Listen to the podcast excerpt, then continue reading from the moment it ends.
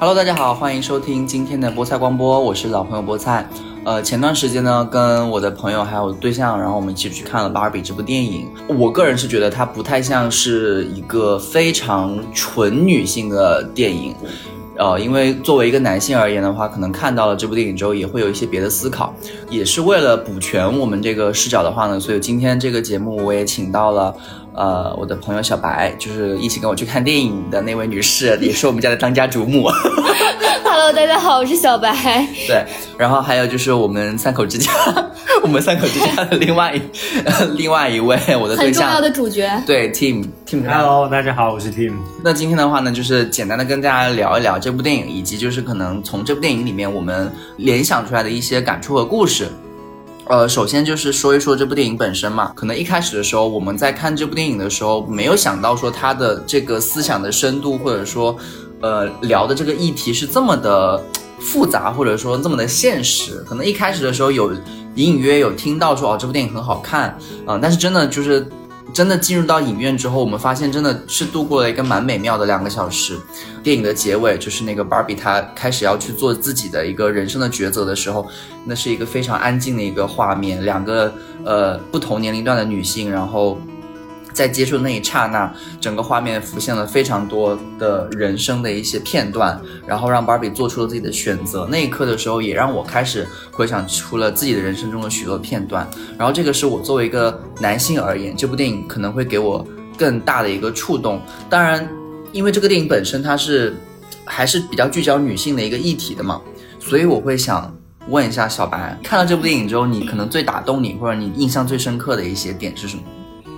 其实我一开始就是接触这个影片的时候，也是因为很多朋友在朋友圈里发了说啊，女孩子们一定要去看这部影片，真的好感人。然后又说它多么多么深刻，又怎么怎么样。所以其实我去看的时候，我心里是有一些犯嘀咕的。就这样的一个影片，它聚焦于这种就是虚构的芭比世界，而且其实女孩子每个人小时候都有。自己的芭比，嗯，你去打扮她，你去就是用心的去跟她玩耍也好，或者是我们之间创办各种各样的角色也好，嗯，就是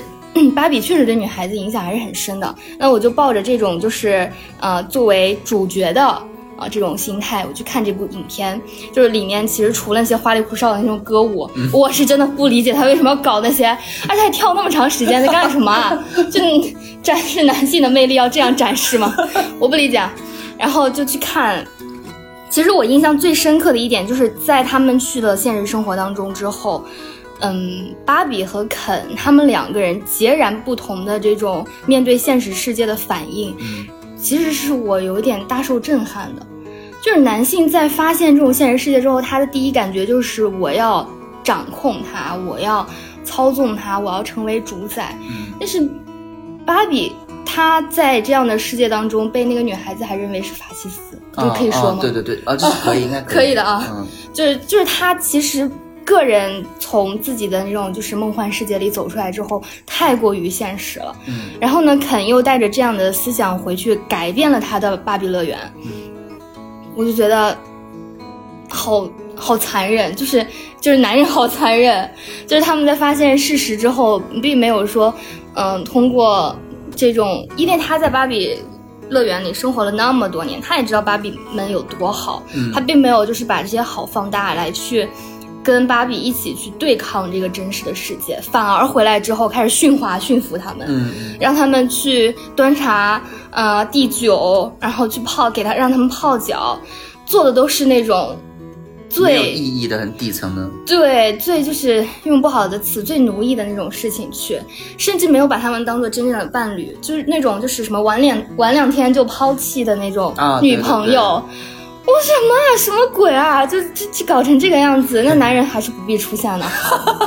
在搞什么啊？我不能理解啊。然后到越讲越气，就这部片子确实就是里面有搞笑的，然后也有让人深思的东西，就是我还是觉得。是蛮有意义的，确实。嗯嗯，那 Team 呢？呃，我觉得吧，我特别就是印象深刻有一个情节，就是当他那个 Can 他被那个好标准的发音啊，Can 被被 Barbie 们策反了之后，啊，他们并没有起很大的冲突，反而是 Can 在说没有了你我是什么，类似于这样的。而不是那种群起攻之的那种，而是心甘情愿的说好吧，那没了你我该怎么办？然后芭比反而反过来安慰说，你可以做你自己，就是想成为的人。嗯嗯嗯，对，我觉得这一点挺好，因为我感觉在现实生活中这种情况是挺少见的。就是这种男人犯错了，然后第一时间诚恳的认识自己的错误，还是挺难的。差不多吧，对。嗯。但是其实还有一个角色你没有注意到，那个 Alan 对 Alan，Alan，我之前看了一下，说 Alan 他其实是呃 Ken 的朋友，但是那个什么只出现在一过一只出现在一段时间里，后来就停产了。嗯，然后就是他也算是一个边缘人物吧，应该在芭比系列里面。但是他还是你看，在芭比他们出逃的时候，Ken 和他好 Alan 对好坚定对的帮了帮了那个芭比他们出去，反反而还是帮他们的那种。不盲从。对，我看到有一个就是隐喻说，说 Aaron 他可能代表的是性少数的群体，就是他们可能更，他们更相比 Ken 和 Barbie 而言，他们更少数。但是正是因为这种孤独，所以他们可能会更加不被左右，没有被洗脑。嗯，这个是可能我们三个人对这个电影不同的呃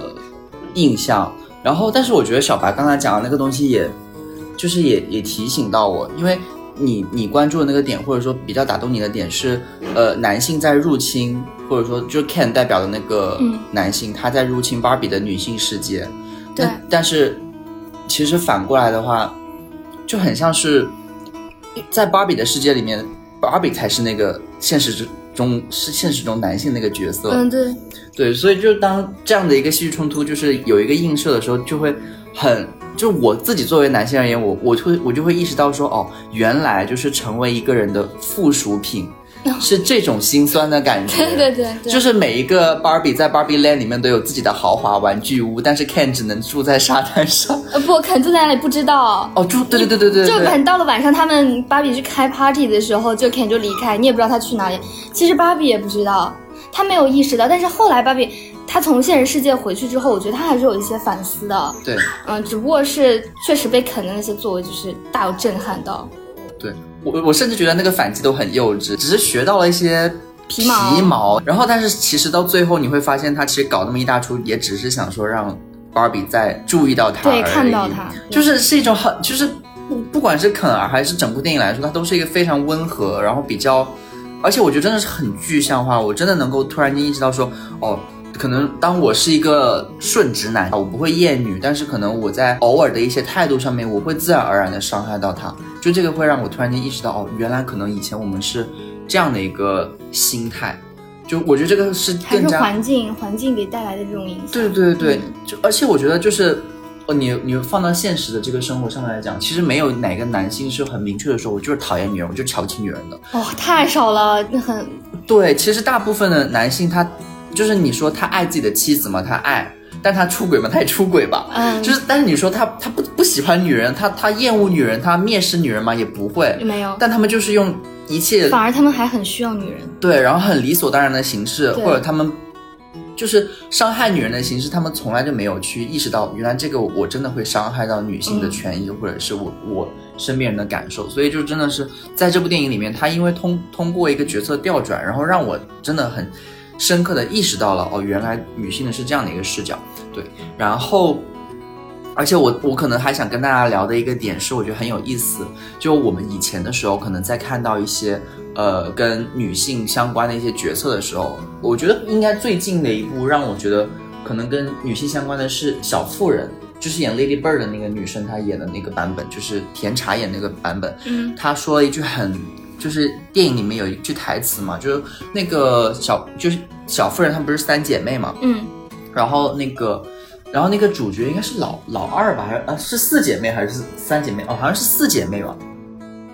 忘记了。反正就是那个主角，就是最后他已经成为一个作家还是怎么样的时候，还作作家还是记者的时候，他跑回去，然后后来跟他的妈妈说，他说，呃，我一直觉得可能我做了这个职业，或者说我没有走上就是嫁人从良那个路，嗯，呃，就是是很正确的，因为我在追求我的价值，可是。就是我一这么多年来，我放弃了我的爱情，然后去追求我的事业。我想告诉就是别人的事情是，看我看起来好像很强大，其实我还是很需要爱，我不是不需要男生的爱。嗯，类似这种感觉，就是其实就那个时候也也很触动到我，就是很多影视角色里面，他们在追求或者说在描述女性的困境，或者说女性的拼搏或者是挣扎的时候，他会把这个女性塑造的和传统意义上的女性形象特别不同。对，要么就是很拼事业，要不然就是形象上面就是很很突出。对，很突出。就是普通的女性是可能金发碧眼、大波大，就是大屁股。那这个女性就就会和印象中的那个角色截然相反。但这一次的。芭比的主角就并不是这样的一个人，她没有因为说哦我是女性，或者说我我要就是通过这个角色呈现出女性的议题，所以就把我的这个形象变得更就是跟女性形象更不一样。我没有平胸，我也没有，我还是前凸后翘。然后，但是她，我觉得她向向人展示出了一个非常爱自己的一个形象。就算是我是金发碧眼，我可能是呃所谓的刻板印象当中的那个金发芭比，但是我还是好爱自己。嗯，所以，我我觉得这个表达非常的棒，也很触动到我，然后也会引申到，就是当我看到结尾的时候，我能够找到我和他的那个连接点。就是如果说芭比她就是生生而成为那种典型的美国人那种金发碧眼纯美女的形象，然后她非常的接纳自己，然后在电影的结尾的时候，我也在想说，那我就是现在就是我现在这个处境，嗯啊，我。我不是传统意义上的那种大男人，然后呃，我的性格也好，我的体格也好，我的所有的能力也好，都不是就是大家对于男人的那种呃期待的样子。对。然后我不是很有男子气概，然后呃，我可能没有那么的健壮，那我该如何存在？然后我就觉得非常的，就是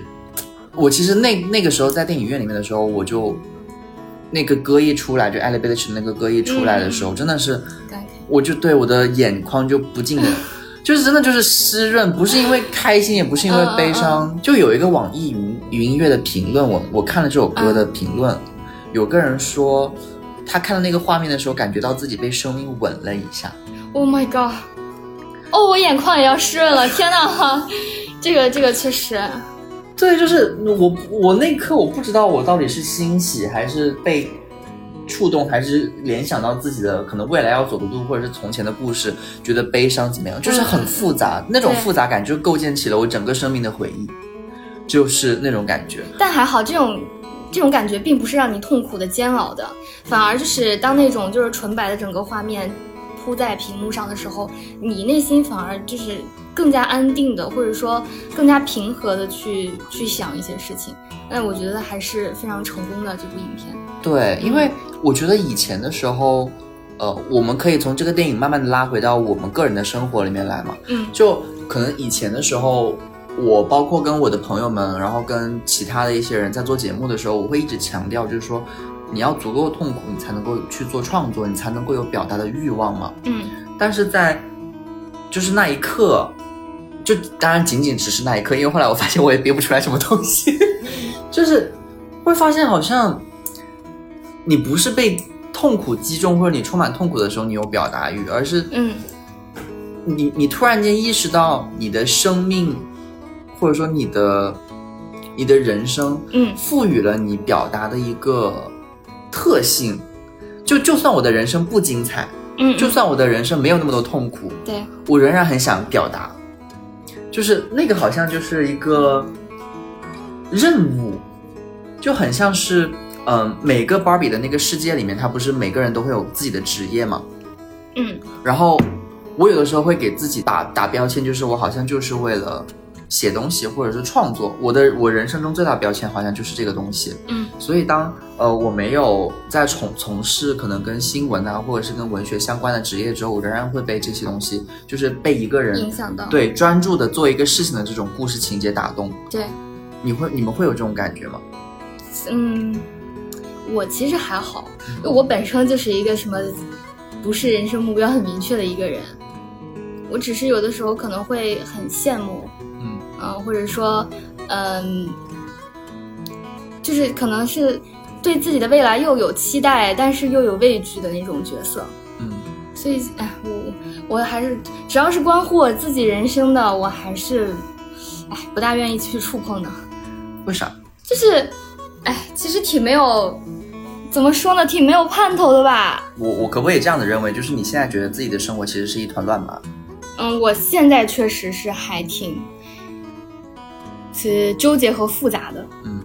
就是现在面临的这个问题，确实是，嗯，到底是留在大城市呢，还是要回去自己的，呃，家乡，然后怎么怎么样去做？然后里面又会涉及到各种各样细小，我是会对那种很细枝末节的问题很纠结的人，比如说小到我回去之后，我的东西我打包怎么打包，怎么走物流，我都会非常的就是焦虑，或者是让人，呃，感觉到。哎，其实内心是有些紧张的，我还经常失眠、睡不着啊什么的。嗯，那大的事情嘛，你其实想想还好，不就是搬一个家，然后怎么怎么样？但是我都会被这些小事所束缚。嗯，就是我还是那种会想很多的人，然后我一定是要把未来的某一些细节都想得特别特别清楚，我才会安心。你就像如果我要租房子，嗯、那我就需要找到这个房子它。离我工作的地方有多远？我是如何通勤？我通勤的路上时间，以及如果我要是自己开车，我的车该停在哪里？如果不开车，我如果坐地铁，啊、那么地铁站离得有多远？公交车又有多远？还要再考虑，就是我住的这个房间，嗯，它是否要朝南啊，或者怎么怎么样？哎，就这些小事，给我折磨的不成人样。但你会觉得就是这个东西，就是你的思考的模式的背后，它是有一个，比方终极目标推动的。比方说，我刚刚可能我想我的痛苦，或者说我表达的欲望就在于，我觉得我人生的一个很大的功能就在于我喜我是一个喜欢表达的人，所以当我就是遇到一切就是那种热爱表达或者坚持表达的人的时候，我就会非常的受触动。那你的人生的目标里面，你会不会就是说，你也给自己设就是可能潜在的有一个设定目标，就是你希望你做一个完美的人，或者说你希望做一个成熟的人，你会觉得你的人生里面一定要有一个使命感。那可能就是不要出错，因为出错就会给我带来混乱，带来混乱就会让我的未来变得未知，变得不确定，变得充满各种嗯、呃小的麻烦，嗯，所以就可能会，想避免这些嘛，就会避免自己出错，或者说避免自己在正常的轨道上出现任何小的偏差。为什么会害怕出错呢？呃当然，虽然我也很害怕出错，就是在 就是今天的嘉宾里面，就是只有 Tim 是允许自己出错的。我比较宽容对自己。我的天呐，啊，这是怎么讲呢？不好说。你是从哪一天突然间认同，就是说我就是要成为一个？可能从小吧，从小就这样，你生来就是这样的一个人吗？生来，嗯，也不好说。反正从小父母就给你讲，尤其是我爸就给我讲，你作为一个女孩子，你必须独立。哦，嗯，然后，嗯，他更多的时候会告诉你，你有任何需要别人帮忙的话，那你就去用你自己的嘴巴，你去问，你去找别人，或者就通过你一切的这种途径和那个方法来解决你的问题。呃，但是，不允许用自己的身体。哦，这个没有说啊，我不知道，我不知道未来 要不要走这条路，太可怕了。这是合法的吗？不不能播，不能播，就是，哎，这这个怎么讲家庭的因素，啊？对对对，你们的，我我我能把这个归结于家教吗？嗯，还是说这只是一个父亲对于女儿的期待？可能是他他的期待吧。就我这样的话，我确实我很累，但是我二十多年我一直就这样过来，这其实也还好了。就是，嗯，你看到其他人怎么怎么怎么做的时候啊，你你也会想，哎呀，我要是能这样这样就好了。但是你又有自己一套二十多年的这种行事准则，嗯，然后呢，他又会把你再扭回你自己的轨道里，就是就是那种俗话说得好，你劝人容易，劝自己难。你可会给别人讲道理了，也可会开解别人了。到自己的时候，你经常失眠到两三点、三四点睡不着觉，啊就，躺在床上睁着眼睛，你看看窗户，看看顶子，然后心里默数数羊，数到一百只、两百只，呃，其实坚持不下去了，羊没有数到多少，但是你就是睡不着，然后告诉自己不要瞎想，不要瞎想，不要瞎想，还是睡不着，嗯，就就是这样。我跟你差不多。然后我自己是复盘，我为什么会就是不想让自己出错，或者说我去追求这种完美主义的一个原因，可能一方面是呃我的家庭环境里面，就是我不是我爸爸和妈妈是离婚的嘛，我在我的爸爸那边我是长子，嗯然后我在妈妈那边的时候我有个姐姐，嗯就是在爸爸这边做长子的时候呢，爸爸就会希望说你作为一个儿子，然后就长孙长子，然后又是一个哥哥，然后你要去嗯做好一切的事情，然后你要给妹妹做一个典范，然后你要让家里的人以你为荣，嗯。然后嗯作为你父亲的儿子的话，你至少不能够就是怎么说嗯辜负我爸爸的对我的期望。就他从小，当然我觉得从小到大他就是没有对我满意过，他就是呃，他想让我当兵，我不喜欢当兵，他想让我，其实当兵挺好的。就他想让我，就是他想让我去做工，就是学做学理工科，让我数学又很差，我我没有办法去学理科，所以就是他对我的任何期望我都不太能够满足得了，包括他对我的性格和对我的一些性格的，就是性格的期许，还有职业的期许，我都没有如他的愿，甚至我们两个都合不来。啊，然后这个是我爸爸这边对我的期望，然后我妈妈那边的话，就妈妈那边对我的期望，她可能因为姐姐是比我优秀很好，就是很多的这样一个人，甚至姐姐她，其实我觉得姐姐她也在她的童年里面被规训成，就是说你一定要给弟弟做一个嗯，做榜样。对做榜样，然后包括我姐姐从小到大都是一个非常优秀的人，不管是成绩、品德也好，都是让大家非常呃就是认可的这么一个一个一个人。但是我会在就是在我妈妈的嘴里面呢，我就会感觉到比较，就她经常会说。我不是拿你跟你姐姐比，但是呢，哦，先告诉你，我没有拿你们比，但是，对，就是虽然说我我能够感觉到我妈妈尽量想要避免这种被比较的尴尬，可是我还是感受到了被比较的那种感觉。我不希，我也很不希望我我一直就是好像在妈妈的眼里面我没有姐姐强，所以就不管怎么样，好像在哪里都会被比较，然后都需要承载别人的期待的时候，我就变得好像开始有点服务型人格或者怎么样，就可能会。嗯嗯一直到现在，因为但是我觉得很好笑的一件事情是，我在爸爸家我已经是一个很优秀的人了，我觉得哈。那你是没有对比吗？对，然后呢，在姐姐就是在妈妈家的时候呢，因为我的妈妈和姐姐都是相对来说比较焦虑的人，然后啊要求对自己要求更加完美，所以跟他们相比起来，我是比较松弛的那一个。我一直到了出社会跟和我认识 Tim 之前，我都觉得我是一个性格相对来说比较随和，然后。比较松弛这么一个人了，然后我对自己的要求也觉得说我一定要松弛下来。结果我后来遇到了 Tim 之后，我发现你的人生好紧绷啊！我的人生像一根紧绷的弦，就是我们两个，我们两个躺在床上的时候，Tim 是可以三秒之后就响起鼾声，我可能就是只要有什么事情的时候，我会一直失眠，然后甚至就是有一点风吹草动，我就会马上醒来那种。对，很敏感。对，很敏感。所以就是咱们就是把话筒交给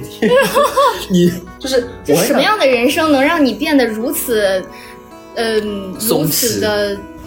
就是好好两年就没心没肺？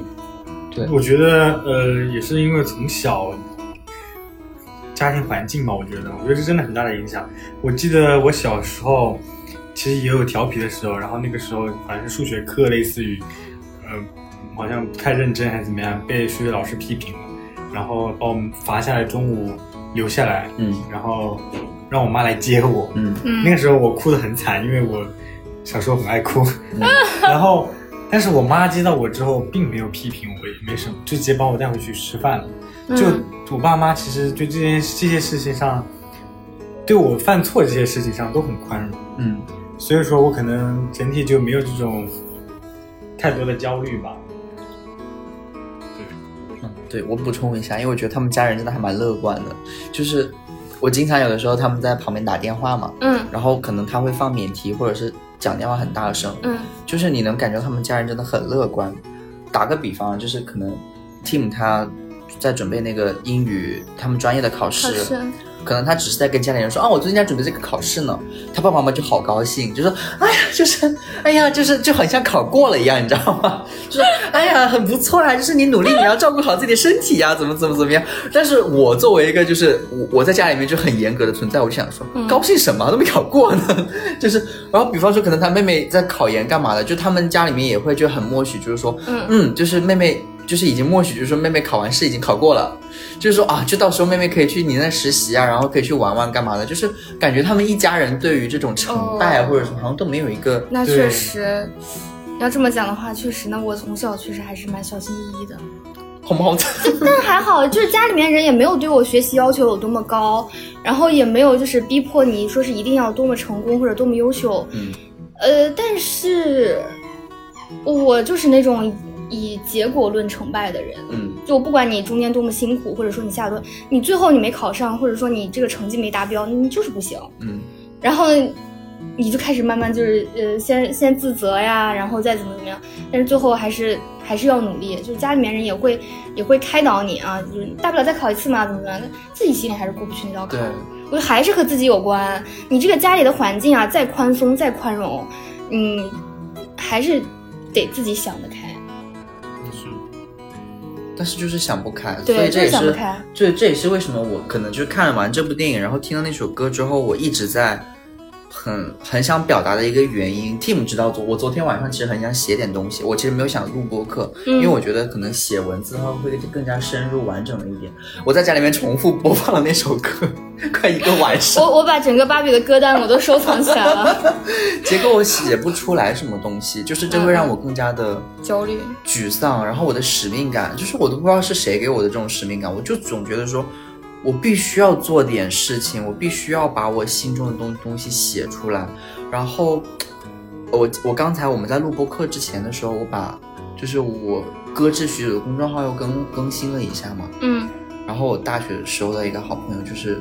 把那个链接突然间又发回给了我，说他说很难得你的账号居然起死回生。还是有人关心你的就是这种关心，就是又会加强我对我自己的那种使命感。啊！对对对，有人看嘛，还是要努力一下。对我总觉得好像说，我如果不写东西，我好像浪费了一个我的天赋，或者说，我如果有这样一个写东西的天赋，或者我有创作的一个嗯兴趣爱好的话，我为什么不坚持？我如果不坚持下来，我好像就有罪。然后我就总觉得有的时候会过得 救命啊！这种什么时候自我有罪论才能消失啊？对，我就会觉得过得很累。然后有的时候，我现在可能更就是会经常打动我的事情，就是我会被一些很没有意义的东西打动。然后前段时间不是呃王传君在那个桃花坞里面不是有一个片段，就是就是很很多人去讨论嘛，就是说当他看到日照金山，或者说看到那个呃鸟在一个那个玻璃房子里面飞不出去的时候，嗯，他为什么老在哭啊？对对对对对。然后有人说啊，I 人看了之后很很共情，那我是 E 人，我们俩我和小白都是 E 人，对，我也很共情。对，就是我就是会被这种没有意义的事情或者打动，或者说，我因为我的人生太充满了意义，我的每一个瞬间好像都需要有意义的时候，我其实我我潜在的那个内内心，我真的是很需要说，我有一天可以放心的让自己被没有意义的事情充满，也不会焦虑，但是我做不到。然后包括我觉得我跟 Tim 在一起，有的时候我们会吵架，或者说我会跟他起矛盾的一个原因就是，他是很能够享受游戏的乐趣的，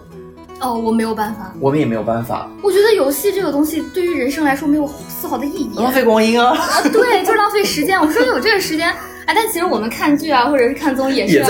一样的，对，就就是不同的精神载体，就是嗯你们那些电视剧和游戏的有些剧情其实是差不多的，给你那种带来的那种感觉不理解。，不理解，就是不理解。就是我们的游戏不一定是那种打打杀杀，它其实嗯是有剧情的。但其实我就是觉得中间这个冲突是在于你们打游戏非常全神贯注，而我们如果看综艺啊、看电视剧，我们可以随时抽离。甚至我还要边打扫卫生边看综艺。对，就是我们还要兼顾很多东西。其实我觉得不公平的点就在于，呃，可能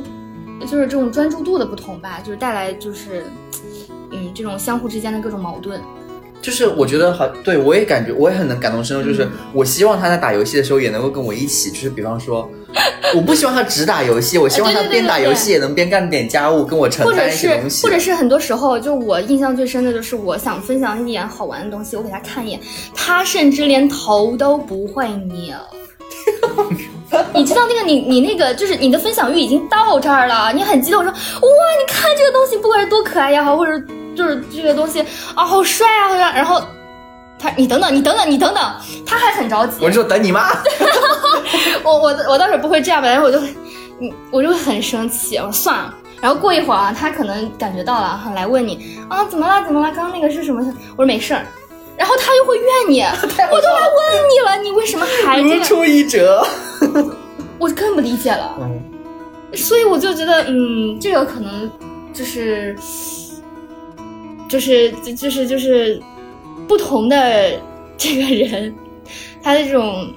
哎呀，我不好说。我不是我，我觉得你，我认可你，但是我觉得我自己潜在的那个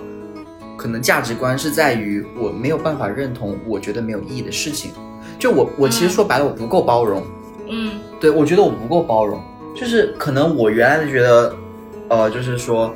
我允许你可以有限度的玩游戏这种感觉啊、呃我允许你每天玩两三个小时。游戏，但是剩下的时间你要一起做家务，然后一起要做一些别的什么东西，然后你要跟我在一起，呃，做一些共同的事情，然后增加相处的时间，就这个东西是我认可的，你玩游戏的意义。嗯。但一旦好像超过了这个部分，我觉得好像它不符合我对于这种价值观的认同了，嗯我就会很生气，我就会觉得说，你一天为什么你们那么不自律呢？你为什么不可以就是，呃，你两个小时玩游戏，两个小时干家务，两个小时陪我呢？哦，这也是游戏和我们日常消遣不同的点，在于它的这个周期性啊，还有这个就是连续性很长。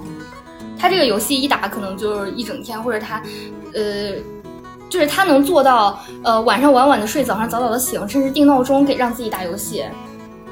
然后他他却没有办法，就是呃，在你比如说想叫他一起晚上呃出去玩啊，或者怎么样，你你说第二天定个闹钟几点几点起，他都不一定有那个劲儿起床。Tim，你要不要反驳一下？你要不要辩解一下？就我觉得我们其实重点不是在于说游戏这个东西，而是在于我们可能不同的视角在看待某一个跟我们的价值排序或者说那个东西不同的时候的那个看法。可能我们只是拿游戏作为一个举例去说明我们可能对于人生的某种意义的一个一个一个一个案例，我们可能只是拿这个东西去解释。那比方说你在玩游戏的时候，或者说你在，就是当我们用这些所谓的就是意义啊，或者说你你应该把这个时间花在什么做别的事情上面的时候，你感受到的，或者说你内心最真实的只感受到？了世界的恶意。为什么最爱的人伤我最深？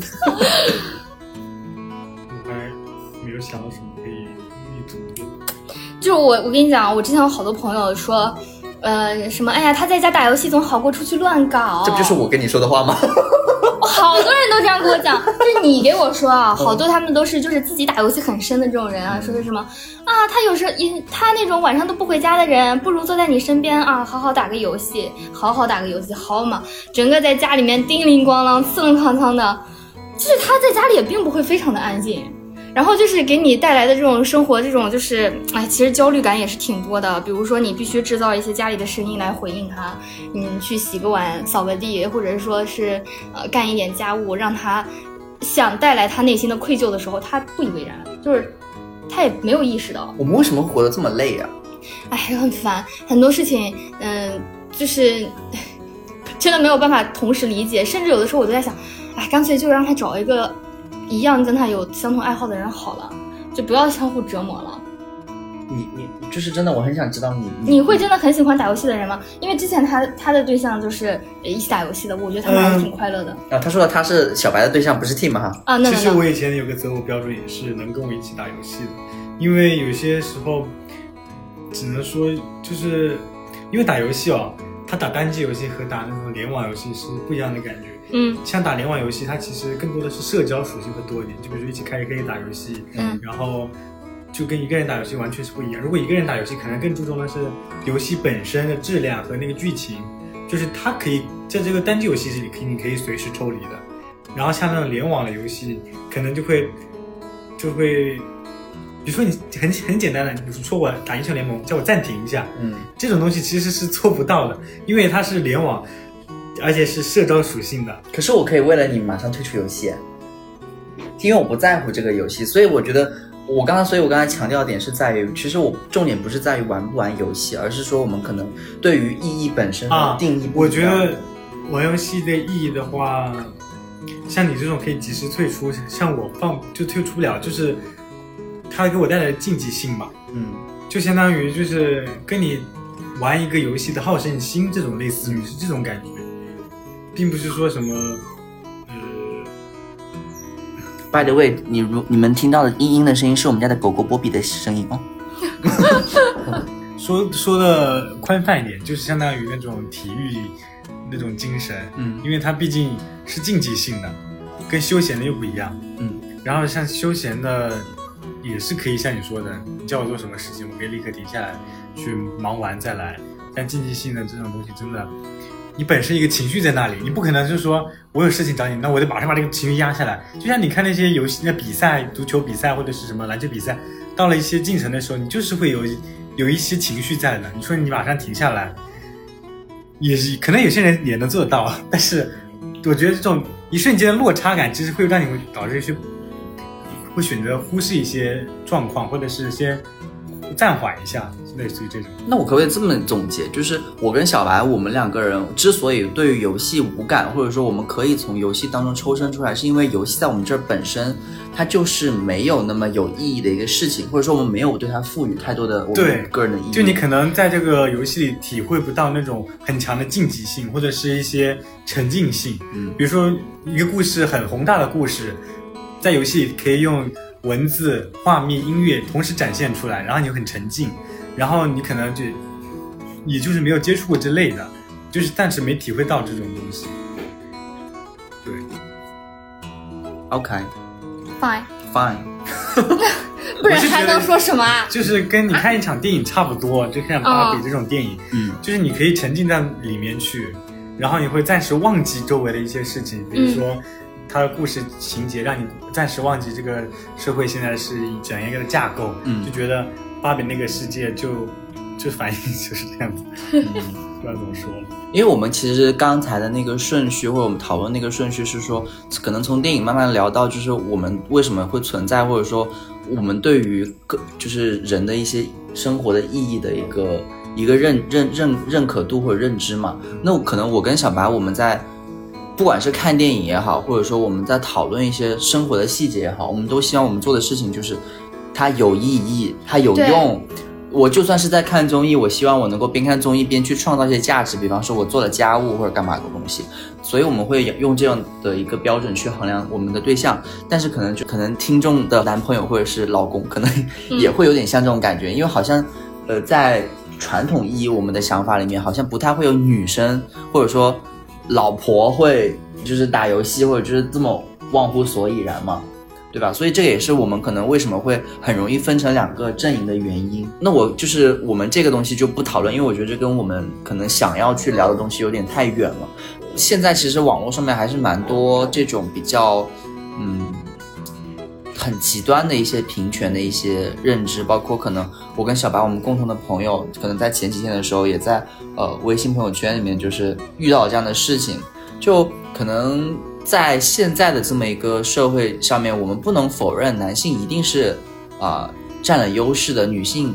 她相对来说就是会比较弱势一点，她需要承受的压力天然的，对，这是一个天然的一个劣势。然后，但是不代表说现有的男性他们不愿意参加到就是女性的一个平权的这么一个运动当中去。对于《芭比》这部电影的受众，也是我们天然的觉得说，芭比的受众一定是女性。对。哎，我看电影院好多男孩子，对然后看出来之后，他们其实比女孩子好像还要兴奋一点。对对对对对，就是大家能从《芭比》这部电影里面就是感触到什么东西。如果真的要讨论性别这一块的话，我觉得可能最大的意义就是，嗯，到最后，Ken 也只是 Ken，Ken 不是芭比的附属，然后芭比也不是芭比，或者芭比不是任何漂亮的一个标签的具象化，芭比就是芭比自己，她只是一个个体。嗯，那在座的各位，可能小白小的时候玩过芭比，嗯对吧？我小的时候，我我也我还给自己把自己打扮成芭比。啊，You are Barbie girl。对，就是那种就是公主扮演嘛，就小的时候肯定都会啊，我们我们同性恋都是把自己扮成白素贞的，就披个毯，白素贞扶贫被害，好吧？更符合更符合中国男童的太离谱了，芭比可，那可能那个时候我们女孩子是法海，把自己头剃光。我们会头上裹那种头巾啊。对，然后就是，比方我小的时候我也玩过芭比，然后我甚至还还用家里的抹布给芭比做各种各样的时装你。妈会揍你吧？没有啊，那个时候是在姑姑家，姑姑当时只是想说，天哪，这孩子心灵手巧，就不会有这个标签。但是如果说是九零后当了父母之后，我觉得如果要是你看到自己的小孩在玩芭比，他肯定想说，完了，我的我的小孩是个电话本子，我觉得一定会有哦，这样的。会有那个意识的。对，因为为什么？就是因为我们现在贴上标签了。对两个男生在一起一定是同性恋，两个女生在一起的话啊，就是好朋友就是好朋友，他不会想到别的地方去。呃，牵手、拥抱、亲吻都是正常的。对，男生化妆他一定是同性恋，然后女生，然后如果女生剪短头发的话，他一定是个铁 T。就是我觉得我们现在对于这种性别或者对于身份的标签太多了，所以导致于就算没有女性的困境，我们仍然有非常多的身份认同的困境在那里。嗯嗯，点既然落在这儿的话，那我们就可以准备结束了。对，就是别别听我们有的时候讲的那么悲观，但其实我们还是很乐观的对生活，对对对，对还是积极在找我们人生的意义。只不过是在这个过程当中，我们可能会迷茫，可能会怎么样，但是哎，还是要有好的这种期待的嘛。对，每天放往放声高歌，我 once I made for 不要啊，I'm a queen card，queen card。阿妈，迈步迈步的草。那我们今天的节目就到这里啦，就希望大家有一个美好的周末。我是菠菜，我是小白，我是 Tim。拜拜。拜。